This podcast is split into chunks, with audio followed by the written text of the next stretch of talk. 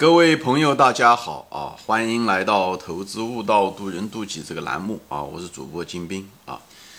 今天呢，我们就浅谈这个一个行业啊，就是保险这个行业啊。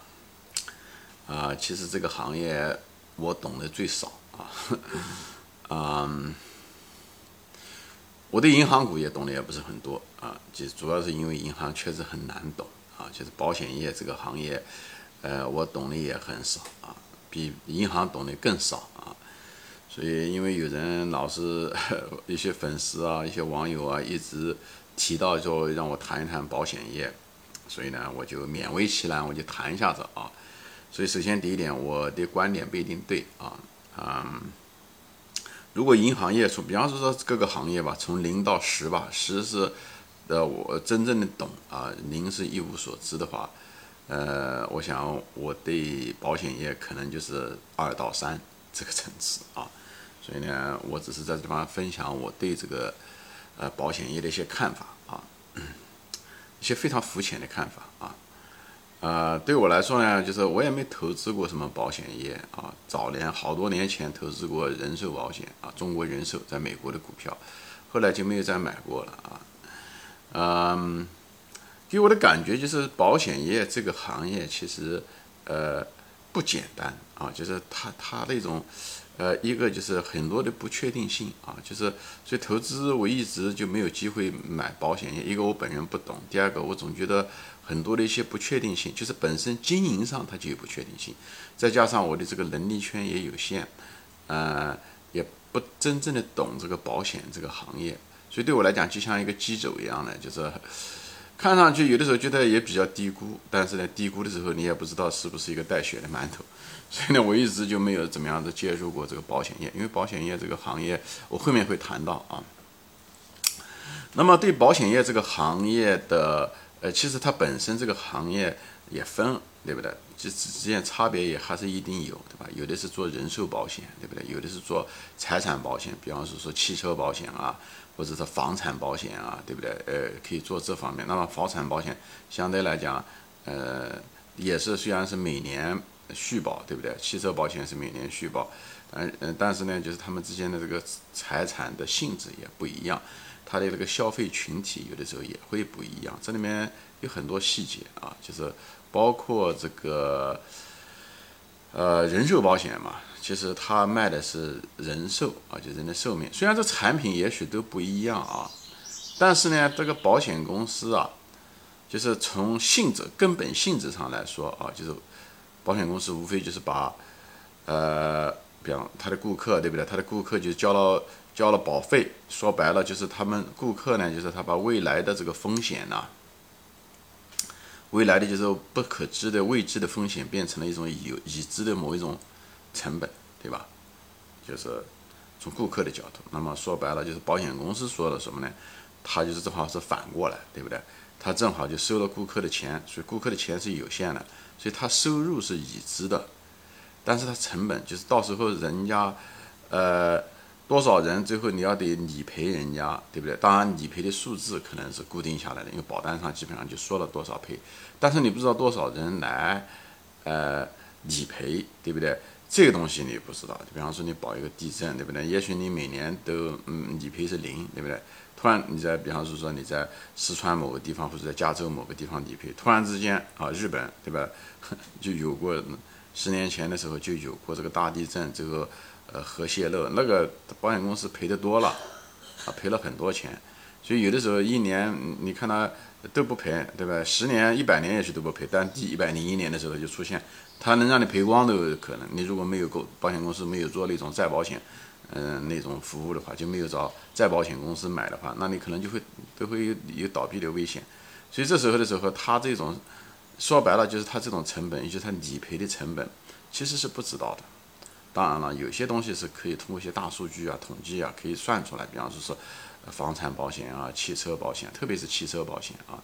房产保险都不一定的啊，一次像美国这边东部每次一次飓风，它那一片的房子全会刮倒了，那个那保险公司赔起来是很厉害的。所以每年的时候，飓风的季节的时候，或者是听说那个飓风会变成五级，啊，那个保险公司的股票都会开始往下跌，就是这个原因。因为这个成本其实是很吓人的。就是如果一旦发生，不发生的时候都是啊，每天都是很好啊，都有酒喝，都有肉吃。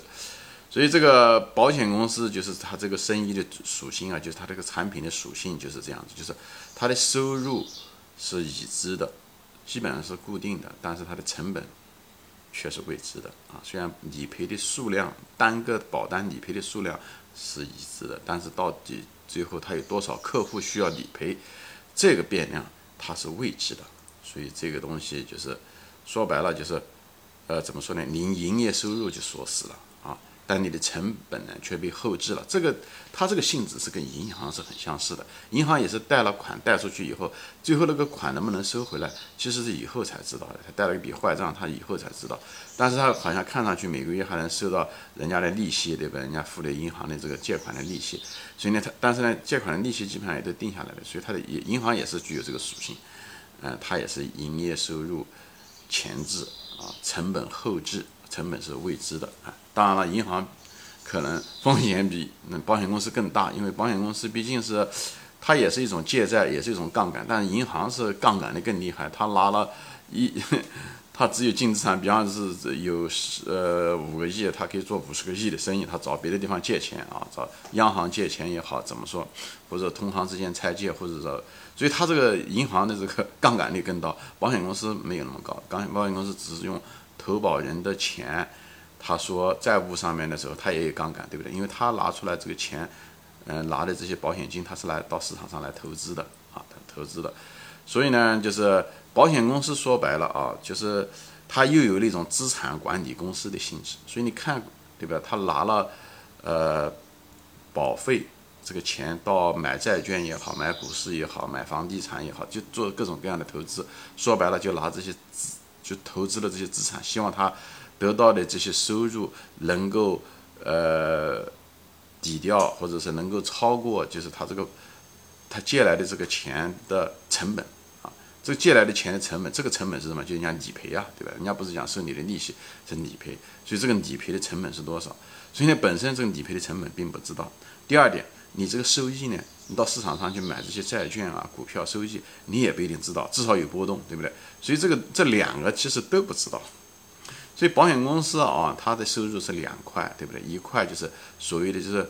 呃，营业收入吧，就是收到的保单；还有一个就是投资收入，就是你在股市也好、债券市场也好、房地产市场这种投资来的收入。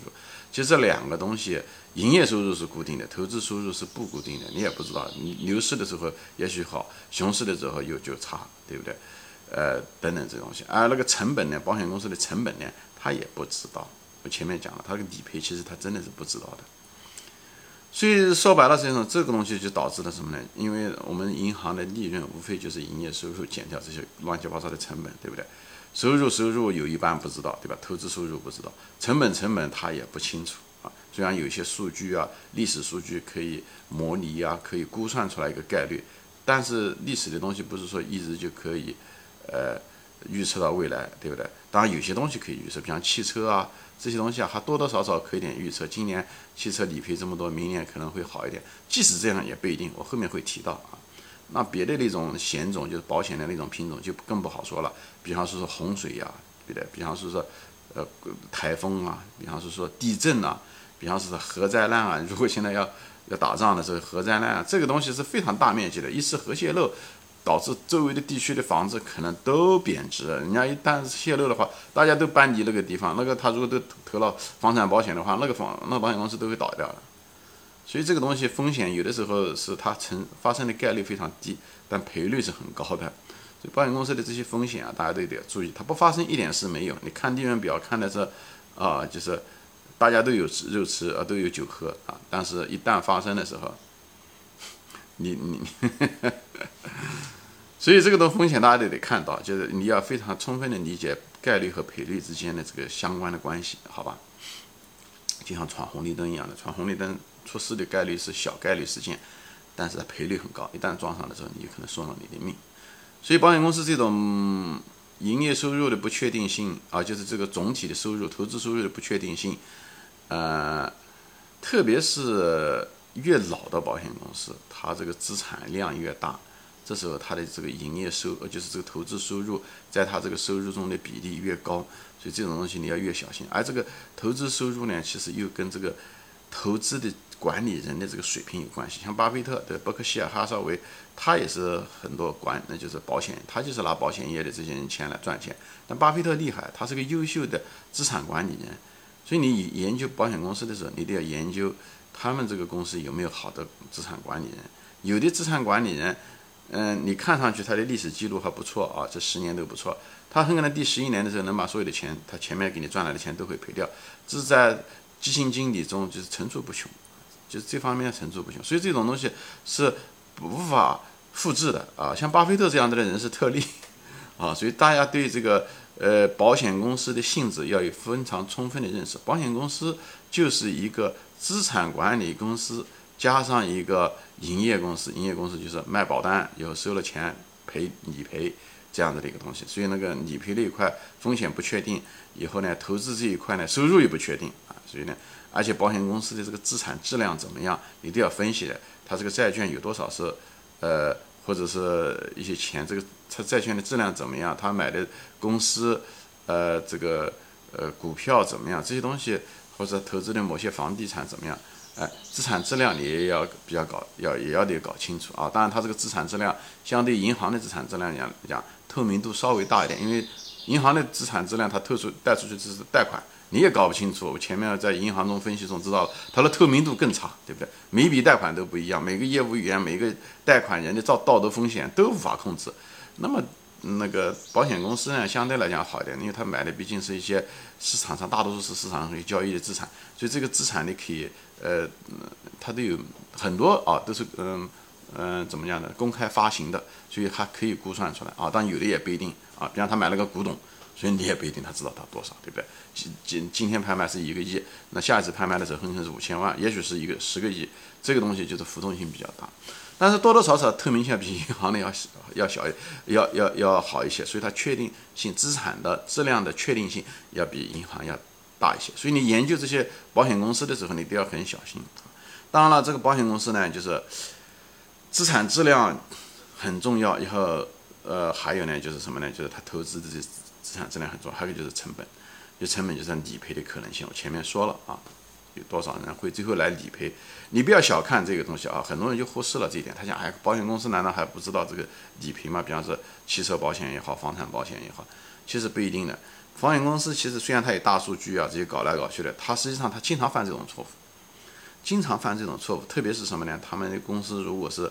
呃，想增加营业收入，比方说他老板啊、CEO 啊，想增加利润啊，那么他就拼命的增加营业收入，对不对？增加营业收入的时候，他怎么搞呢？他就出做促销、推销，很可能把保单的定价就放低了。一旦放低的时候，当时看的好啊，第一年、第二年保单一大堆，对不对？新的保单进来拿了很多钱，但是实际上是个带血的馒头。那后面我前面讲了，他很可能后来的时候理赔，你可能就。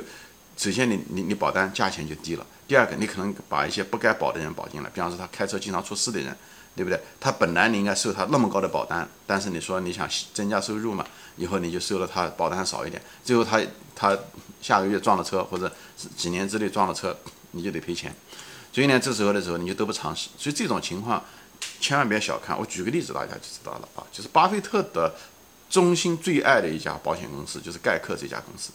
这家公司，巴菲特其实，嗯，一直伴随着巴菲特的整个投资生涯，到现在为止都是这样子的。那，嗯，当年的时候，巴菲特做学生的时候，给他老老呃，就是老师打工的时候，巴菲特就认识了这家盖克公司。以后，巴菲特重仓买了这家公司，他的老板也重仓买了这家公司，在这上面赚了很多钱。当时盖克是一家相对来讲比较年轻的公司啊，他就是只是专门只是做政府的那个。呃，人员的那那个保单，政府人员相对来讲，他是他是一个公务员嘛，他相对来讲人的性格都相对来讲比较呃保守啊，呃，以后呢，所以呢，这种人出事呢可能性也不是特别大，就是这概率比较小一点啊，就所以你看到这个细微的差别，所以呢，他定的价呢可以低一点，因为但赔理赔呢更少，所以他这个盖克公司在五十年代的时候赚了很多钱啊，所以呢，股票涨了很多倍，所以所以巴菲特和呃，那个他的那个老老板都在这上面赚了很多钱啊。他的那个老师赚了一半的钱都是从这一家公司来的啊。虽然这老兄他这个老师也是说是做检验地分散，但是在这几个股票上面他一点都没分散啊。呃，而且买的也不便宜啊。巴菲特其实买的也不便宜，市盈率啊，这是另外那个话题。以后到了大概六七十年代的时候呢，呃，这家公司呢股票涨了很多啊，以后呢就开始暴跌。呃，差点破产，为什么呢？他们就是因为这个 CEO 啊，上台的 CEO 就是为了，呃，新的 CEO 上来了以后，就是为了增加这个营业收入，以后刺激，以后下面的这些，嗯嗯，销售人员、营销人员也为了自己的佣金，哎，以后就是，嗯，带进来一些不该买这个。呃，高风险的这些人啊，以后他把这个营业范围也扩大，再不是只是做政府公务员的这种汽车保险了，他保各种各样的人都行，只要有人保。所以呢，保单首先价格下来了，OK，费用就是呃，所以他的收入就下来了。另外呢，他的把很多那种高风险的开车的人也带进来了，所以呢，他的未来的成本突然之间降，嗯，增加。以后到最后的时候，最后发生了短短的几年时间，大概也就那么四五年时间。这个盖克公司从股票就是暴跌了很多倍啊，跌了百分之九十以上，就是因为所有人都认为他要破产，他确实是他一一不断的追加他的那个准备金，以后那个钱都不来不及付这个呃就是理赔啊，到这种情况，最后巴菲特当时的时候还觉得低估，还买了，买了以后就出事，出了事以后他很紧张，以后他就跟那个新的那个又以后这家公司就也出现了问题，以后就。就又雇了一个新的这个人，以后巴菲特他专门跟这个人谈话，以后觉得这个人确实可靠啊，确实更加保守在这方面啊，就是他保险公司，所以保险公司特别怕那种有激进的那种就管理层啊，所以保险公司的管理层很重要，你就怕那种激进、急功近利的那种人，这种人是最危险的，就是这种 CEO，他会把那种文化带进来，以后那种。保险公司保险，你是保的是风险，对吧？那控制住风险才行。这种人往往会把风险带进来，为激励机制，为了自己的股票能上去，为了工资更高，为了业绩等等。你最怕的是这样的。银行也是同样的性质。所以最后，巴菲特跟他谈了以后，觉得他是个可靠的一个人，因为巴菲特毕竟在保险业干了，就他收购自己曾经收购公司，所以他对保险业很清楚。所以最后他知道了以后，他又追加了，又买了很多股票。以后这个最后这一家这个新的 CEO 来了以后，就把不需要的。就是高风险的那些保单人全部去贴除掉啊，以后再不续约，以后把那保单的价格提上去，啊，如果是保单提上去以后，呃，不跟竞争对手竞争，他们如果他们愿意杀价，他他还是就是这家他他就是坚持自己的原则，哪怕保单少一点也没关系，但价格不能低，这样他把风险控制住了。后来这个公司就是一直保持着这种文化传统，后面几十年，以后这家公司盖克公司起死回生。以后一直涨，这股票以后这后面四五十年涨了很多倍，后来就是就在那么就涨了将近一两百倍这个价钱，最后巴菲特仍然觉得这家公司好，最后把它几乎把它私有化，把他的所有的股票全部买过来，而且按照六十年代初的时候，他第二次买股价的时候，将近高出一百倍的价钱，我不知道具体多少，我忘了，把这家公司买下来了，你可以看看，就同样一个保险公司，其实保险公司。是一个什么呢？就是没有什么产品差异化的一个公司，所以在这方管理层特别重要，风险的控制特别重要，所以企业的文化这些东西都非常重要，因为它就是因为它一大堆不确定性啊，嗯，好吧，因为时间的限制啊，我现在今天呢只能谈到这里啊，我还没有说完啊，我们下次再见，欢迎转发。